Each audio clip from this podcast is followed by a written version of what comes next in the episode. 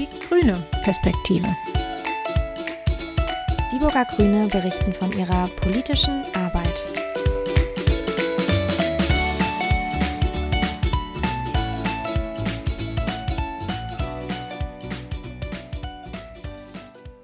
Hallo, liebe Hörerinnen und Hörer. Herzlich willkommen zu unserem ersten Podcast in der Reihe Die grüne Perspektive. Mein Name ist Barbara Roos. Ich wohne schon seit 30 Jahren in Dieburg und bin nun in der vierten Wahlperiode für die Grünen im Stadtparlament. Die Idee, einen Podcast über unsere Arbeit zu machen, ist während der Pandemiebedingungen im Wahlkampf entstanden. Sie jetzt weiterzuführen, um im O-Ton von unserer politischen Arbeit zu berichten, haben wir uns jetzt vorgenommen. Unsere Podcast-Reihe wollen wir heute beginnen mit dem Thema die erste Stadtverordnetenversammlung nach der Kommunalwahl. Was passiert da? Wie sind die neuen Konstellationen und wie ist es dazu gekommen? Darüber möchte ich mich heute mit meiner Fraktionskollegin Gerhild Krause unterhalten. Gerhild ist am 14. März neu in die Stadtverordnetenversammlung gewählt worden und deshalb möchte ich Sie auch fragen, wieso sie sich entschlossen hat, überhaupt zu kandidieren und wie sie den Politikbetrieb als Neuling empfunden hat. Gerhild, herzlich willkommen. Hallo. Du bist nun eine von acht Stadtverordneten der Grünen in Dieburg. Du bist auch schon vier Jahre die Ortsverbandsvorsitzende der Grünen und hast schon eine Europawahl mit uns zusammen gemacht und nun mit der Kommunalwahl ein super Wahlergebnis erreicht, was uns zwei Sitze mehr im Parlament beschert hat. Jetzt startest du mit der Fraktion in der Opposition. Das hast du dir sicher anders vorgestellt. Gerhild, vielleicht möchtest du dich unseren Hörerinnen kurz vorstellen. Ja, ähm, ja, in der Vorbereitung für diesen Podcast ist mir aufgefallen, dass ich ähm, jetzt seit 20 Jahren in Dieburg wohne und damit das in meinem Leben tatsächlich die längste Station ist. Ähm, weil ich die 35 Jahre vorher tatsächlich an vielen verschiedenen Orten verbracht habe.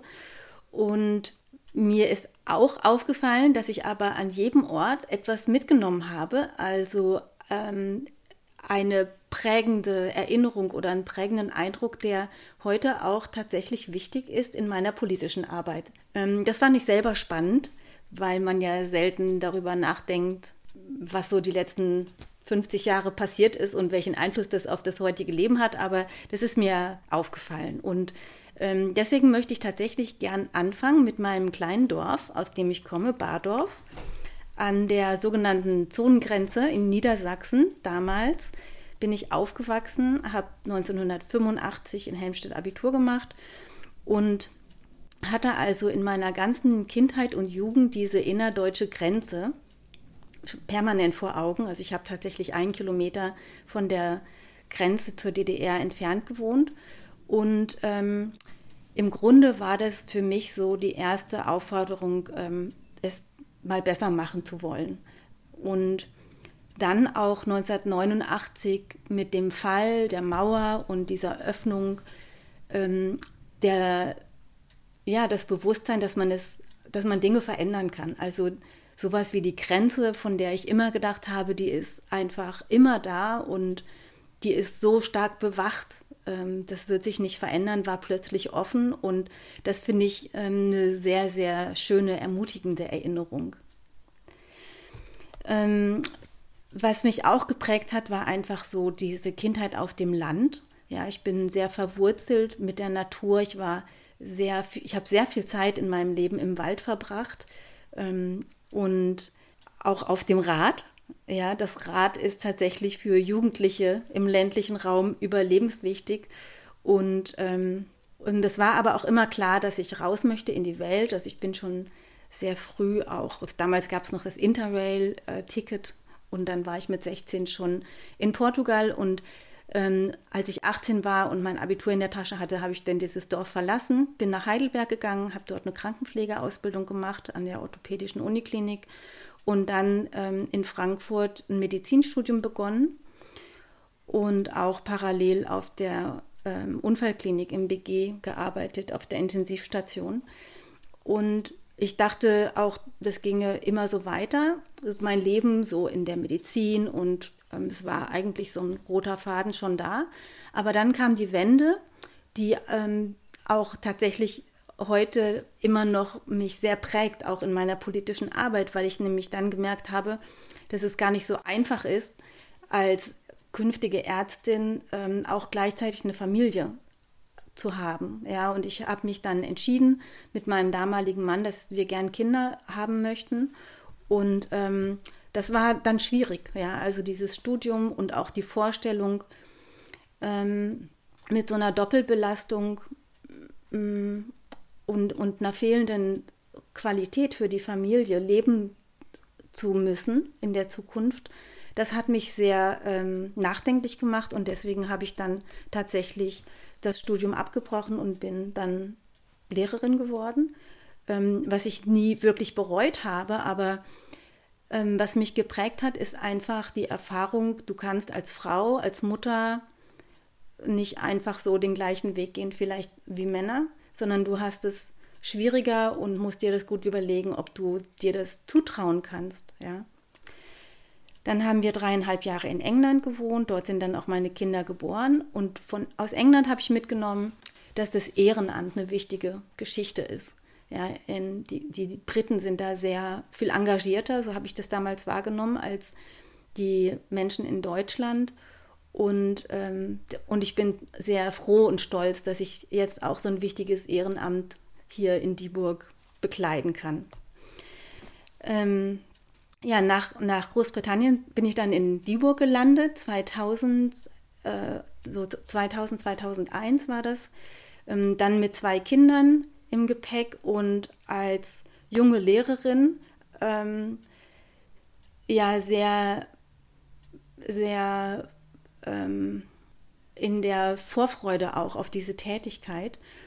Aber auch das war gar nicht so einfach. Ich erinnere mich noch an Kindergärten, die viel zu spät aufgemacht haben, an eine Erzieherin, die extra für mich früher gekommen ist, damit ich um halb acht in Münster in mein, meine Tätigkeit anfangen kann und an diese Schranke, die immer zu war, ähm, so dass ich immer Angst haben musste, ich komme doch zu spät. Also das war auch nicht so einfach.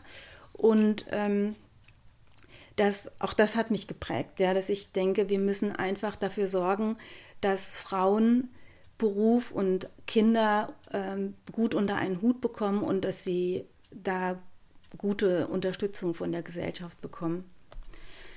Ähm, ja, und das wünsche ich natürlich meinen eigenen Kindern, ja, dass sie da bessere Bedingungen haben, aber auch diesen, den vielen Schülerinnen und Schülern, die ich da begleiten darf und wo ich sehe, dass die so ein hohes Potenzial haben und dass wir als Gesellschaft uns das einfach nicht leisten können, das zu verschenken. Ähm, und daran möchte ich mitarbeiten, ja, dass einfach diese familienpolitischen äh, Strukturen verbessert werden. In den letzten Jahren kam dann noch, äh, getriggert durch Aufenthalte in Kopenhagen und Utrecht, ähm, das Interesse für bessere Verkehrskonzepte dazu.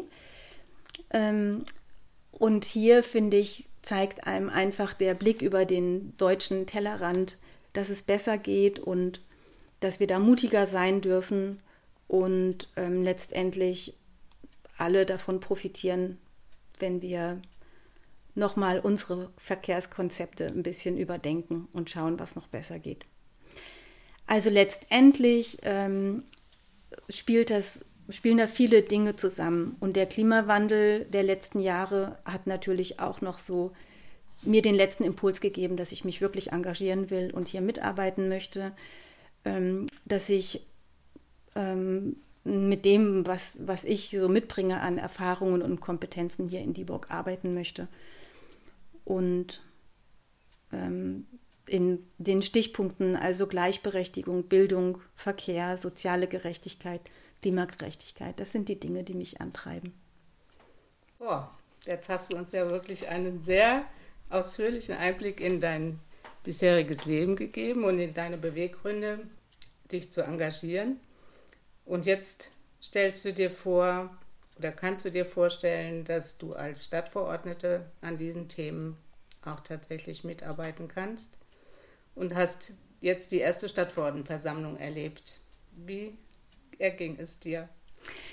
Ja, die erste Stafo ähm, war eigentlich relativ unspektakulär, ähm, da viele wichtige Punkte ja bereits im Vorfeld schon geklärt waren und es ging um viele organisatorische Fragen.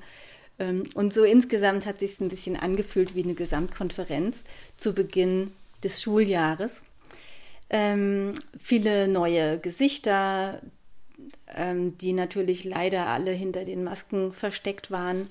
Das war natürlich befremdlich und auch schade, dass ich diese erste Stafo nicht im Stadtverordnetensaal erleben durfte, sondern mit Abstand in der Römerhalle.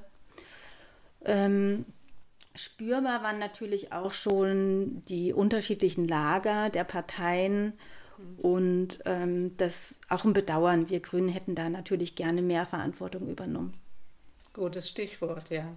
Du warst ja als Ortsverbandsvorsitzende bei den Gesprächen mit den anderen Parteien nach der Kommunalwahl auch dabei und hast da mit deinen Kolleginnen und Kollegen äh, versucht herauszufinden, wo gibt es Übereinstimmungen, wo, mit wem ist eine Zusammenarbeit möglich.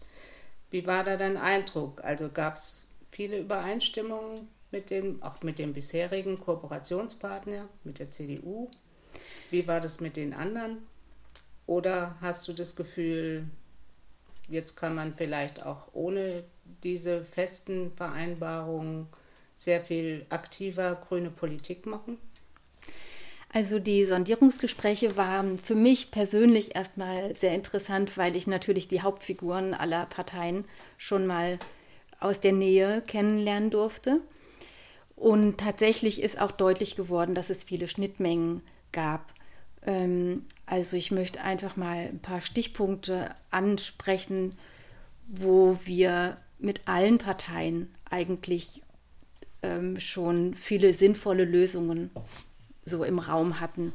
Ähm, das war einerseits die Feuerwehrsanierung oder Neubau, ja, wo man jetzt nochmal neu hingucken möchte und wo ich eigentlich von allen gehört habe, dass man da eine vernünftige Lösung finden möchte. Also dass es da tatsächlich nicht um Parteipolitik geht, sondern einfach um eine sinnvolle Lösung für Dieburg.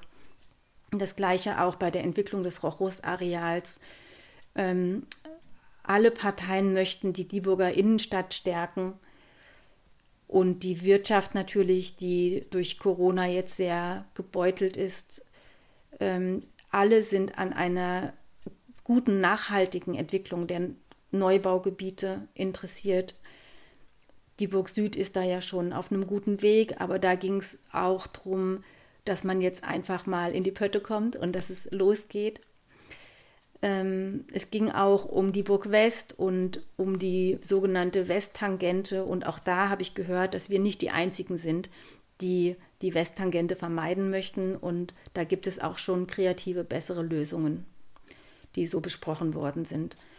Ähm, was alle Parteien eint, ist, dass das Tempo der Umsetzung von politischen Entscheidungen, ähm, dass das in der Vergangenheit äh, vielen zu langsam ging und dass man da wirklich gemeinsam daran arbeiten möchte, dass Beschlüsse auch umgesetzt werden. Ähm, so, ich bin zuversichtlich, dass wir in, nächst, in den nächsten Jahren tatsächlich gemeinsam viel Gutes für die Burg bewirken können. Und die Arbeit in der Opposition ist für mich äh, schon auch ähm, nicht nur nachteilig, ja, weil ich denke, dass wir unsere Position aus der Opposition sehr viel klarer kommunizieren können und nicht von vornherein schon an Kompromisse gebunden sind. Siehst du es denn auch so, dass, ähm, ich meine, dieses gute Wahlergebnis, immerhin hatten wir 22,7 x Prozent, ich glaube 7,4, dass das auch ein Auftrag unserer WählerInnen ist oder sein sollte und jetzt müssen wir schauen, wie wir halt Mehrheiten finden für unsere Initiativen und Vorhaben. Aber siehst du es nicht auch so, dass das doch ein allgemeiner Trend auch ist? Also im Landkreis äh, ist das ja in vielen Kommunen so gelaufen, dass starke Grüne plötzlich in der, sich in der Opposition wiedergefunden haben, Siehst du da irgendwo einen Trend? Ja, könnte man schon sehen. Ähm, und es macht für mich auch ein bisschen deutlich, dass wir ja auch auf Bundesebene tatsächlich im Moment sehr stark sind und ähm, die anderen Parteien jetzt im Moment gerade mit Blick auf die Bundestagswahl gucken wollen, ihr eigenes Profil tatsächlich ähm, nicht so sehr in unserem Schatten äh, verblassen zu lassen. Ich glaube, wir haben viele gute Antworten auf die aktuellen Herausforderungen und wir verknüpfen äh, die Maßnahmen gegen den Klimawandel ja auch weitgehend mit einer grundlegenden Modernisierung der Gesellschaft und vieler Gesellschaftsbereiche. Und das macht uns sehr attraktiv ähm, und hat möglicherweise zur Konsequenz, dass die CDU und die SPD sich da so ein bisschen einigeln. Ähm, für Dieburg heißt es halt dass wir eine sehr klare Politik machen können und das gefällt mir eigentlich. Du sagst, wir sind äh, attraktiv. Ähm, man möchte gerne vielleicht auch mit, ähm, also in unserer Fraktion mitarbeiten, in unserem Ortsverband, das haben wir ja auch festgestellt. Wir haben ja einen schönen Zuspruch von neuen Interessierten im Ortsverband. Wir sind ja in unserer Fraktion fünf Frauen und drei Männer. Ein Verhältnis, was in den meisten anderen Fraktionen also weniger als umgekehrt ist. Sehr wenige Frauen, das ist dir sicher auch aufgefallen, saßen jetzt in diesem neuen Parlament.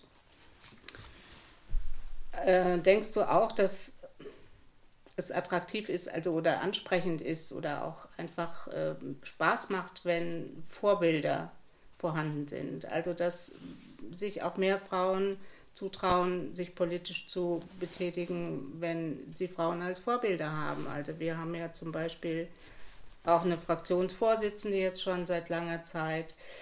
Ähm, oder was glaubst du, woran das liegt, dass es so schwer fällt, immer noch Frauen für die Kommunalpolitik zu gewinnen? Ich erinnere mich, dass du am Anfang äh, deiner grünen Laufbahn an einem Mentoring-Programm teilgenommen hast. Wäre das ein Weg? Ja, ich glaube schon, dass es einerseits natürlich Vorbilder braucht, also äh, Frauen in der Politik, die auch ähm, ernst genommen werden. Ja, ähm, also nicht nur Quotenfrauen sind, die auf dem ersten Listenplatz erscheinen ähm, und dann im Stadtparlament eigentlich gar nichts mehr zu sagen haben. Ähm, und ich denke, das machen wir Grüne schon ganz gut. Wir unterstützen die Frauen auch mit diesen Mentoring-Programmen. Davon habe ich selber sehr profitiert, muss ich sagen. Ähm, und es hat mir einfach ein bisschen die Angst genommen, ähm, Politik äh, oder politische Kompetenzen haben zu müssen, um da mitarbeiten zu können. Ich glaube tatsächlich, dass die meisten Dinge, die man braucht, um im Stadtparlament mitarbeiten zu können, jeder Mensch mitbringt. Ja, und ähm, ich glaube auch, dass eine Vielfalt von unterschiedlichen Backgrounds ähm, sehr förderlich ist für so eine gemeinsame Arbeit im Stadtparlament. Aber ähm, wie ich ja an meiner eigenen Biografie schon gezeigt habe, ist es für viele Frauen einfach immer noch sehr schwierig, Beruf, Kindererziehung, Haushalt äh, unter einen Hut zu bringen und Politik zu machen, kostet einfach auch Zeit. Das heißt, äh, wenn wir möchten, dass Frauen da sich mehr engagieren können, müssen wir sie einfach an anderer Stelle mehr entlasten oder überlegen, wie man politische Arbeit anders äh, gestalten kann. Vielleicht ginge das ja auch mit äh, Home Office oder äh, Online-Sitzungen, ich weiß es nicht. Ja. Äh, sollte man vielleicht mal drüber nachdenken. Auf jeden Fall ist es sehr wichtig, dass Frauen in der Politik mitarbeiten, weil sowas wie Kita-Öffnungszeiten oder Kita-Konzepte ähm, Dafür haben die Frauen einfach die Expertise und wenn sie hier was verändern wollen, dann ist es am besten, sie tun es selbst und überlassen das nicht den Männern. Aber wir brauchen ja nicht nur Frauen, wir brauchen auch junge Menschen in den Parlamenten und Menschen aller anderen gesellschaftlichen Gruppen. Es kann doch nicht sein, dass in erster Linie Rentner und Pensionäre und Menschen ab 50 die Geschicke einer Stadt bestimmen. Und dazu zähle ich mich selbst ja auch. Ähm, da muss man sich eigentlich nicht wundern, dass die Modernisierung keine Fahrt aufnimmt. Außerdem glaube ich, dass wir das politische Know-how noch besser vermitteln müssen. Das fängt in der Schule an und wie gesagt, könnte dann auch durch Mentoring-Programme für Frauen und Mädchen und Jugendliche ergänzt werden. Das fände ich wirklich sehr sinnvoll. Und auch hier hilft vielleicht wieder ein Blick über den Tellerrand.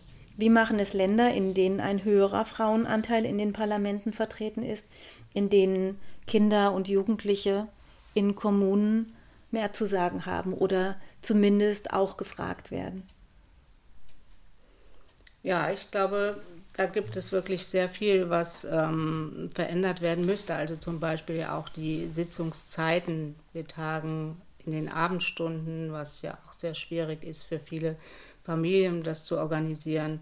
Ich habe zuletzt einen Vorschlag unserer Bundeskanzlerin gehört, die sagte, die Sitzungen am Wochenende müssten äh, gestrichen werden. Also es müsste einfach auch freie Tage geben, wo ganz klar ist, die gehören dann der Familie oder dem privaten Leben. Ich möchte aber jetzt noch mal auf einen anderen Punkt kommen, Gerhild. Ich weiß, du bist ja eine begeisterte Radfahrerin und hast auch schon sehr viel im Ortsverein zum Thema Radfahren gemacht. Wir haben ein Radfahrkonzept erstellt. Das hast du in der Arbeitsgruppe äh, stark mitgeprägt. Ähm, wo siehst du Möglichkeiten oder was findest du wichtig, also für eine gleichberechtigte Aufteilung des Verkehrsraums? Wie können wir uns alle hier bewegen mit dem Gefühl, wir sind sicher, wir fahren umweltfreundlich, wir können mit dem Rad fahren, wir können zu Fuß gehen, wir brauchen kein Auto in Dieburg. Ja, ich glaube, dass tatsächlich viele Dieburgerinnen und Dieburger sich sehr wünschen, mit einem sicheren Gefühl aufs Rad steigen zu können, ihre Kinder ohne Angst mit dem Rad zur Schule fahren zu lassen und auch noch in einem höheren Alter kurze Wege mit dem Rad zu erledigen. Zum Beispiel die Großumstädter Straße oder die Aschaffenburger Straße mit dem Rad zu befahren, ohne sich bedrängt zu fühlen, in der Innenstadt ausreichende und geeignete Fahrradabstellanlagen vorzufinden. Das heißt, hier in Dieburg ist wahrscheinlich nur noch wenig Überzeugungsarbeit bei den Bürgerinnen und Bürgern notwendig, denn jeder Autofahrer ist ja gleichzeitig auch ein Radfahrender. Ich glaube, wir brauchen also vor allem ein sinnvolles Konzept, das sich an Städten orientiert, die solche Umstrukturierungen bereits schon auf den Weg gebracht haben. Da gibt es Musterlösungen in Bezug zum Beispiel auf eine gerechtere Raumaufteilung, an denen man sich ganz gut orientieren kann. Und ähm, auch eine klare und gut sichtbare einheitliche Beschilderung gehört für mich dazu, sodass man nicht mehr vor einer Treppe landet und mhm. tatsächlich von einem Rad, äh, Radwegeschild auf diese Treppe zugeleitet wird. Das sind einfach Dinge, die man ganz schnell ändern kann und wo auch jeder applaudieren würde, glaube ich.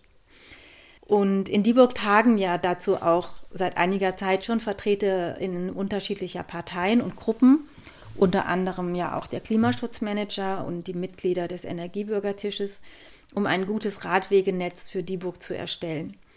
Seit April bin ich auch Mitglied dieses runden Tisches und da wird auch schon der erste Antrag für das Stadtparlament vorbereitet.